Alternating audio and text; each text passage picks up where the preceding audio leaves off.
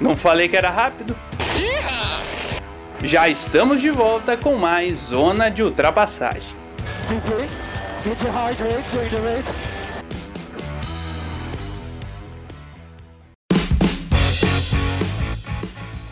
Salve, salve amigos! Salve, salve amigas! Chegando com os outros de ultrapassagem número 43, bloco 2. Bloco 2, sabe, a gente fala das outras categorias do nosso amado automobilismo e nesse final de semana só rolou MotoGP, né? Então, um episódio aqui do bloco 2 especial para falar dessa primeira etapa da MotoGP 2021 que aconteceu no Catar, aí abrindo a temporada e com vitória de Maverick Vinales conseguindo aí a primeira vitória na temporada.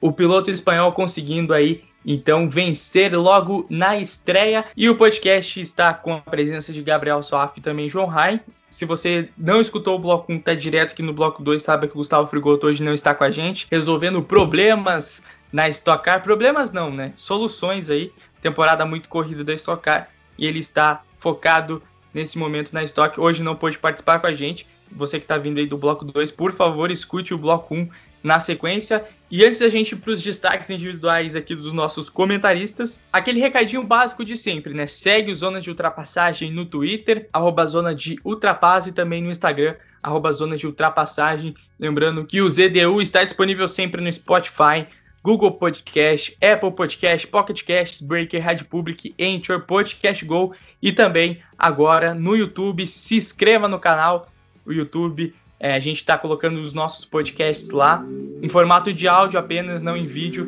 Mas se você gosta do recurso YouTube, por favor, não escute por lá. Inscreva-se no canal e também tem vídeos do Gabriel Soaf falando da NASCAR. Inclusive, é ele que eu chamo primeiro, Gabriel Soaf. Bom dia, boa tarde, boa noite, boa madrugada. Nesse bloco 2, conte-me os seus destaques dessa primeira corrida da MotoGP. O destaque vai para o Maverick Vinhares, né, dando aquele tapa na nossa cara, calando a nossa boca, né?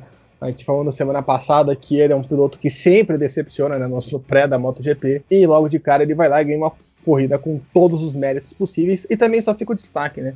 Não teremos vídeo da NASCAR, quer dizer, até agora, né? Eu não gravei porque não teve corrida até agora, né? Estamos gravando o podcast no domingo à noite e a gente não sabe, né? É para ter corrida na segunda-feira. Você que está escutando o podcast já sabe se teve corrida ou não na segunda, né? Porque chove muito em Bristol. E a corrida é na terra, ou seja, não tem como correr na terra com chuva. Tá um lamaçal só a pista, então a organização da NASCAR está esperando que não chova para que a prova possa ser realizada na segunda. Então, fatalmente, né, o vídeo possa sair na terça-feira ou na quarta. Fique ligado lá no YouTube, também vai ter demais categorias. Fica ligado, ativa o sininho lá e não perde nada.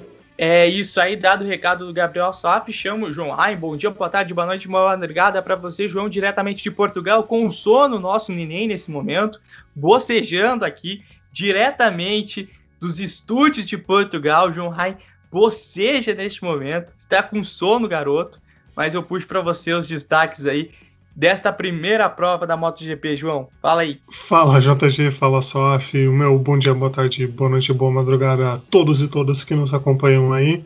Pois é, hoje trocou o horário aqui no país, então já estamos uma hora adiantados do que estávamos e aí é complicado esse dia de transição, né? Saudoso horário de verão do Brasil, vocês sabem bem que é complicado no começo para adaptação, com esse solão já, né? Mas do destaque da corrida, né? Não falando de horário de verão, eu, obviamente, né, o Vinhares, que a gente martelou, falamos que era para ser a decepção, que era uma decepção sempre todos os anos, e aí tá ganhando a corrida, né? Então calou a nossa boca. E destaque também para os desempenhos pífios da KTM, que não conseguiu ter um desempenho legal aí, falaremos mais pra frente, e do nosso querido Franco Morbidelli, que também se esperava mais dele aí conseguiu apenas um 18 lugar.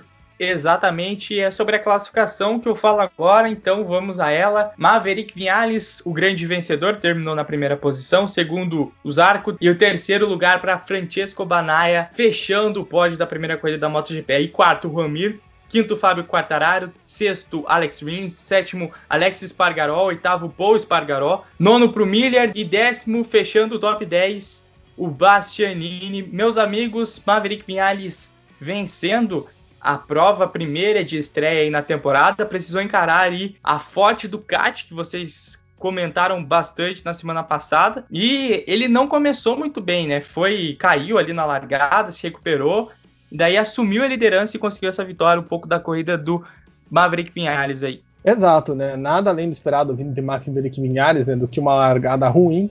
Né, largou na terceira posição e caiu ali para sexto. E até mesmo a Ducati conseguiu um começo muito bom, né? Porque ela conseguiu colocar basicamente seus quatro pilotos nas quatro primeiras posições, né? Você tinha ali o Bainaya, o Miller, o Zarco, que o Zarco fez uma largada espetacular, e o Roger Martin, que também foi outro que fez uma baita numa largada, né? Pulou lá para cima. E foi engraçado que meio que a, a Ducati botou o Martin como um, um escudeiro ali dos três da frente, né? Para segurar as Yamahas, né? Para segurar o Quartararo e o Vinhares. Passou o tempo, eles conseguiram, e a Yamaha conseguiu crescer na prova. Acho que esse é o grande destaque dessa prova, né? A gente tinha muitas dúvidas de como viria a Yamaha. A gente sabe do potencial do, das motos da Yamaha, né? Para treinos, tanto que o Vinhares conseguiu ali uma terceira posição no largado, o Quartararo foi segundo, o Valentino Rossi foi o quarto, né? Ficam esses destaques, né, para a Yamaha, mas o principal ponto era como essa moto ia se comportar ao longo da prova, se ela não ia perder desempenho, se ela ia cair. Não, ela conseguiu se manter e conseguiu chegar nas Ducatis, né? As Ducatis, até a gente comentou semana passada com o Gabriel Lima, que era o grande destaque para essa corrida, né? Era, eram os grandes favoritos, né? O Jack Miller, principalmente favorito, o Jack Miller mais uma vez decepcionando a gente, né? Se você se decepciona com seu crush, saiba que o Jack Miller pode te decepcionar mais, decepciona mais a Ducati e o povo australiano. Fica aqui essa crítica ao senhor Jack Miller, que fatalmente, sempre quando a gente aponta ele como possível candidato, um cara que liderou a pré-temporada, né? Tinha tudo para fazer uma grande prova e acabou indo lá para trás, né? Conseguiu até uma largada boa, saindo do quinto lugar. Francesco Bainaia, como já dissemos, uma largada boa. O Johan Zarco também vindo muito bem. O Johan Zarco que não tem nada a perder, né? Ele que foi para a equipe satélite esse ano, então ele está bem de olho aberto, né, tentando recuperar o seu espaço. E ao longo da prova, a Yamaha foi crescendo e a gente começou a notar que o Vinhares estava mais rápido que o Quartararo. O Quartararo mesmo até caiu mais uma vez e o Vinhares passou o Quartararo e depois, quando chegou nas Ducatis, não teve jeito. Ele estava mais rápido fez por merecer essa vitória, né? Maverick Vinhares, que a gente sabe que é um piloto muito reclamão, né? Eu brinquei até que ontem mesmo, quando eu tirei da Fórmula 2, né? Troquei o canal para ver o final da classificação da MotoGP, tava o Vinhares reclamando na TV, ou seja, não tinha nenhuma novidade quanto às outras provas. Então, fica o destaque, né? Uma grande prova do espanhol, né? Que Pode significar que as coisas vão mudar? Não sei. A gente sabe que até a gente brincou, né? Ano passado a Yamaha ganhou metade das provas e a gente considerou que foi um ano ruim da Yamaha, né? Então, nem sempre uma vitória pode ser um sinal de coisas boas, de coisas prósperas.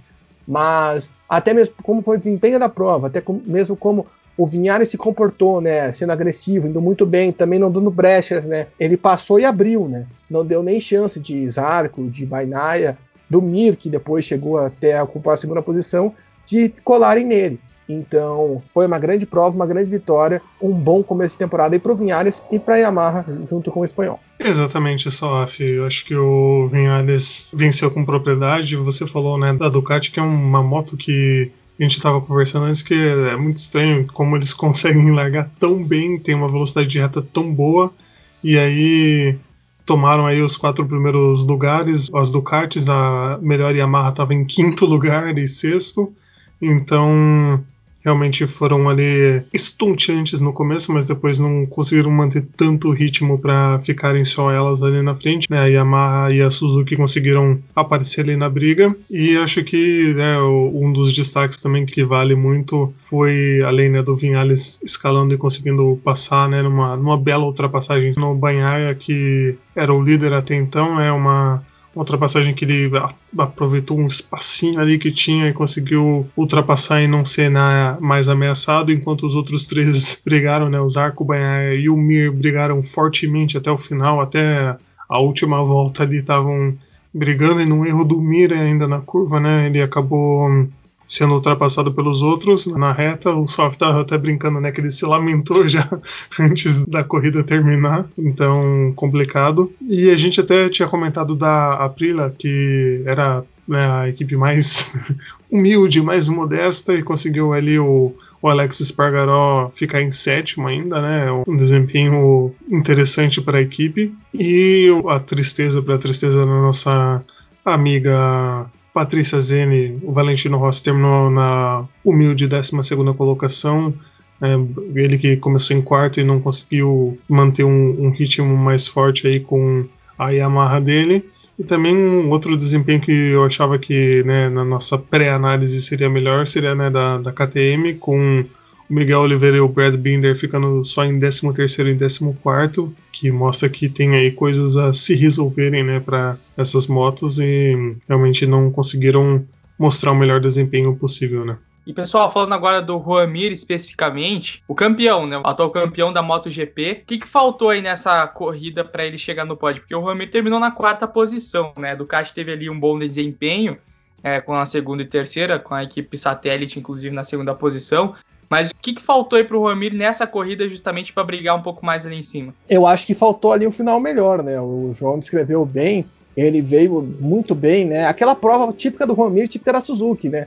De reação no meio do final, né? O Gabriel tinha falado que como o layout né, do, da moto se manteve, né? O design da moto se manteve semelhante ao do ano passado, então o, o conjunto de rodas se encaixa muito bem, né? Então você vê a moto da Suzuki conseguindo render mais né, nessa fase final, onde normalmente os pneus das demais estão desgastadas e o Romero conseguiu se crescer disso, né? O Romero largou na décima posição, que foi até uma posição de praxe que a gente se acostumou a ver ele largar no ano passado. Só que nesta corrida ele escalou, conseguiu chegar na segunda colocação, mas ali na última curva ele espalhou. E a Ducati, como o João destacou bem, é uma moto muito boa de reta, de largada. E nisso o, foi engraçado, porque como o João destacou ali que eu tinha comentado, o, o Zarco e o Bainaya não tinham nem ultrapassado ainda, né?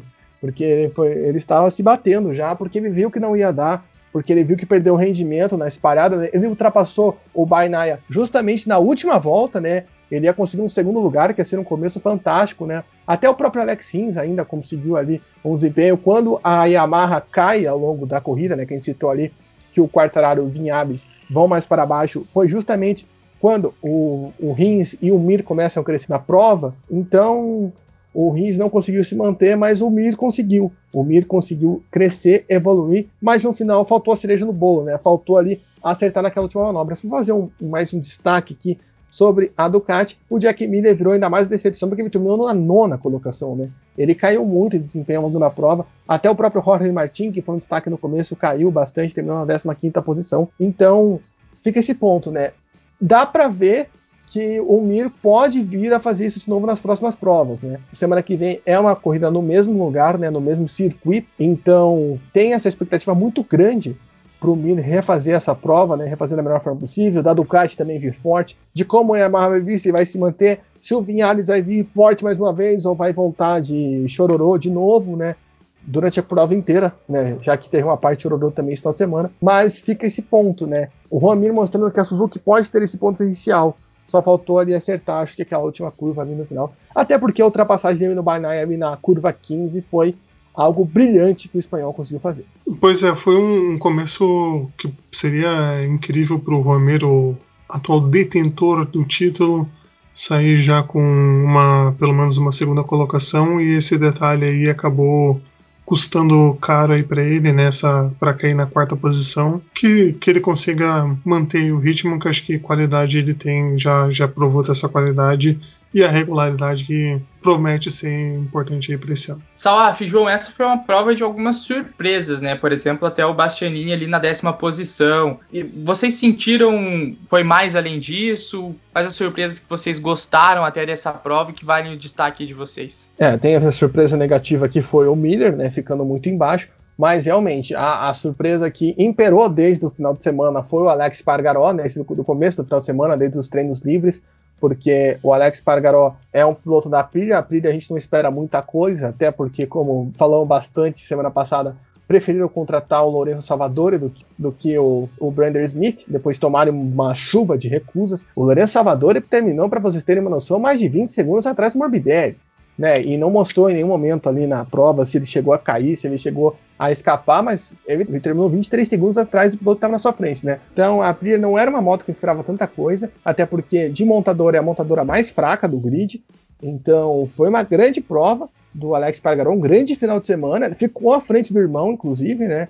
Quase foi ultrapassado pelo irmão no final, né? Ficou só alguns centésimos de diferença, mas teve uma grande performance ao longo de todo o final de semana, andando sempre em cima. Né, eu até brinquei no meu Twitter que é o efeito do Vizioso, né? O do Vizioso chegou, opa, agora a gente vai lá para as cabeças. E, pelo amor de Deus, né? Tomara que, se for feita essa substituição, que seja feita logo. Coloque o Dovizioso no lugar do Salvador para que a Pilha consiga ter dois pilotos de qualidade e consiga fazer essas provas boas em ambas as corridas, né? Em ambas as partes. Acho que ela tem um grande potencial para se dar bem na temporada. O destaque também para o Enea Bastianini, né, que foi o campeão da Moto 2 no ano passado, né, um piloto novato vindo da academia do Valentino Rossi, pegando uma equipe né, que não teve bons resultados ano passado, que tinha o Tito Rabat, então o Tito Rabat você não pode esperar muita coisa mesmo, né, que está passando uma reformulação. O próprio Luca Marini também terminou numa posição boa, mas fica o destaque para o Enea Bastianini, que terminou até na frente do pai dele na MotoGP, né, que é o Valentino Rossi, conseguiu fazer uma grande performance ficando na décima posição. Óbvio que pode contar um pouco a moto ser Ducati, pode, mas de qualquer forma para um estreante, né, assim como a gente falou do Tsunoda na Fórmula 1, um estreante que é o Enea Bastianini, fica esse destaque principal. Valentino Rossi também, que decepcionou um pouco, né, quando a gente viu o lugar dele no grid de largar, a gente falou, opa, agora o doutor vai, né, e o doutor não foi. E também o destaque para a Honda, né, está muito nessa expectativa se a moto da Honda vai ser melhor ou não, pelo menos no Qatar não foi, né. No Qatar a Honda ficou aí para trás, mas não é uma prova que a Honda costuma se dar bem, né. A gente até citou isso na semana passada, que o Dovizioso era o rei do Qatar, né, com a Ducati, então não era para se esperar uma Honda muito forte, mas fica esse X, né, mais uma vez com uma interrogação, né, a gente até chegou a comentar isso no podcast semana passada, que o Mark Marques tem chances de voltar somente em Portugal, né, para a semana que vem já está descartado, ele vai passar uma reavaliação no dia 12, a prova em Portugal é no dia 18, então fica em aberto se o Mark Marques vai correr ou não a prova do dia 18 nas terras de Zhuhai, e então a Honda fica esse ponto interrogação. Só para fechar esses comentários de destaques, a KTM em si era algo que a gente não esperava tanto para essa prova do Qatar, né? Ela costuma se dar melhor em pistas europeias, né? Em pistas com mais curvas. O Qatar tem uma reta muito longa, então, não conseguiu mostrar um grande serviço, né? O melhor colocado foi o Miguel Oliveira na 13ª colocação. O Petrucci caiu logo de cara, bota uma pressão no Petrucci, né? Que é um piloto experiente. Então, fica em aberto aí o que, que vai ser da KTM na semana que vem, se vai conseguir mudar uma coisa ou outra. Eu duvido muito, mas esses são alguns meus pontos e tomara que Spargaró e Baixanini consigam manter-se nesse progresso, né, nessa evolução rumo à parte mais de cima do grid. Pessoal, só para a gente fechar então o, o nosso assunto da MotoGP, a temporada do ano passado teve uma grande variedade de vencedores, né? É, a cada corrida ali a gente não sabia o que, que ia acontecer, muitos campeões diferentes, muitos vencedores diferentes ao longo de 2020. Muito que a gente falou até no ano passado por conta da lesão do Mark Marques. Mark Marques continua machucado e como o Salaf disse, vocês esperam também muita alternância aí de vencedores nessa temporada de 2021? Eu acredito que sim, JG. Eu acho que hum, pelo menos até o Mark Marques chegar engrenar de novo depois de né, quase um ano aí fora, né, de, né, desde o meio do ano passado até quando ele realmente retornar com algum ritmo, né, de, de corrida, eu acho que é possível que tenha essa alternância, porque a gente vê ainda esse equilíbrio acontecendo, a equipe que não é tão forte conseguindo chegar, essa pista do Qatar que também é uma pista diferente das outras que vão se seguir na Europa e tudo, então eu acredito que possa ter essa alternância assim de vencedores e que isso possa ser, né, uma tônica aí, pelo menos essa primeira parte da temporada, até que né, o Mark Marques, se né, a gente trabalha né, nessa possibilidade da, da possibilidade, né? No, o C não ganha a corrida, né? Mas a tendência, né, no, em tempos normais seria que o Mark Marques dominasse, mas mesmo com ele chegando, eu acho que também, né, a Honda precisa ter essa evolução em relação aos concorrentes aí, não pode ficar devendo tanto então acredito que isso vai ajudar que, que tenhamos mais equilíbrio aí na MotoGP ainda em 2021. É, eu também acho que vai por aí, até porque a gente tem, por exemplo, o Ramir, né, que é um, um atual campeão, um piloto que é muito de reação. Não dá para você esperar, por exemplo, o domínio da Suzuki. É só se amarra pegar um jeito ali e ir embora, com o Vinhares ou o Quartararo, que eu tô duvindo muito. Então, até o Mark Marques se encaixar né, de vez, isso pode durar 30 segundos ou algumas corridas, a gente não sabe a gente fica com essa questão em aberta. Tende a ser uma temporada mais equilibrada, na minha opinião, né? Porque não vejo o Mark Marques voltando voando. Talvez ele possa ser campeão, Talvez, é o Mark Marques, né? A gente conhece muito bem. Ano passado mesmo, estava na quinta, sexta prova, a gente falava assim, não, porque se o Mark Marques voltar, ele ainda pode ser campeão. Imagine agora, né? Que tem a premissa ele voltar na terceira prova. Pode ser uma temporada aberta, assim como foi ano passado. Pode ter esses destaques, né? Pode sim ser algo mais inesperado. Mas são coisas que só o tempo irá mostrar, né? Adaptando aqui a música do CPM 22. Enfim, fica a expectativa, né? Porque há essa possibilidade, mas o Rio tem que rolar para a gente ver, né? Se a Ducati vai vir forte, se a Marra vai ser soberana, mas eu creio a, que a tendência vai ser algo bem equilibrado. Não vejo ninguém tendo uma hegemonia, não vejo nem Mark Marques sendo o rei que ele é, apesar de ser um monstro. Perfeito, salve também o João.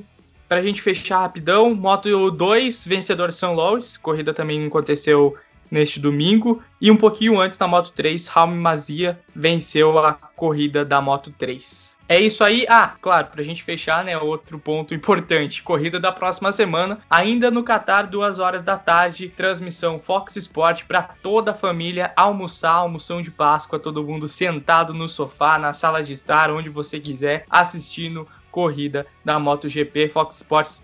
Duas horas da tarde, meus amigos é para comer muito chocolate vendo Valentino Rossi na tela da sua TV ou do celular, seja lá como você é, assiste a MotoGP. Eu assisto muito pelo celular, mas também dá para ver na TV, obviamente. Meus amigos, considerações finais, passo a bola para vocês para os tchauzinhos da galera. É isso aí, pessoal. Obrigado aí pelo podcast, mais um podcast, é abrindo a temporada, né? Podcast inteiro no Oriente Médio, né? Bloco 1 e Bloco 2. Né? Obrigado pela sua audiência, pela sua companhia. Obrigado aos meus parceiros Joões. Obrigado a Gustavo Frigoto, que espero que esteja escutando esse podcast. Não vou ficar bem chateado com ele. E eu tô aqui na guarda ver se teremos NASCAR ou não essa semana, porque, cara, eu tô muito triste. Eu tava muito ansioso por essa prova na terra em Bristol e ainda não aconteceu. É algo que me deixa triste. Lembrando que semana que vem começa a Extreme E também, né? Uma categoria aí que tá bem agitada, bem movimentada. Talvez a gente vai ter novidades, talvez não. Só o tempo irá dizer. Um abraço e até semana que vem. É isso aí, muito obrigado a você que nos escutou aí, obrigado João Guilherme Rodrigues, Gabriel Soff, pela companhia aí nesse podcast, né, nessas duas edições. Você que não escutou, né, vai lá escutar que a gente falou também da Fórmula 1. E queria também mandar um abraço para o nosso grupo do WhatsApp, que acompanhou fervorosamente todas as categorias nesse final de semana lá, voltamos aí com tudo em 2021, então foi muito legal ter todos vocês lá comentando com a gente. É isso aí, até semana que vem. É isso aí, João, é isso aí, Gabriel. Até semana que vem com o Zona de Ultrapassagem 44. Um grande abraço a todos. Lembrando, segue a gente no Twitter, arroba Zona de Ultrapass, e também no Instagram, arroba Zona de Ultrapassagem. Segue a gente por lá, participe conosco, também mande mensagem caso queira entrar no nosso grupão do Zona de Ultrapassagem Fãs. Forte abraço, até semana que vem com mais da Fórmula 1, Drive to Survive, também MotoGP, NASCAR aí, na verdade no YouTube, mas a gente dá umas pinceladas aqui também, você sabe, e é isso. Até semana que vem, meus amigos, não compartilhem fake news, compartilhe o link do Zona de Ultrapassagem. Falou, grande abraço.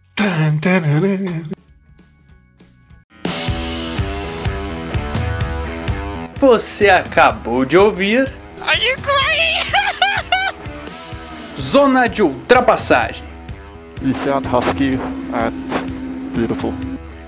A resenha mais descontraída sobre automobilismo do Brasil. Good job,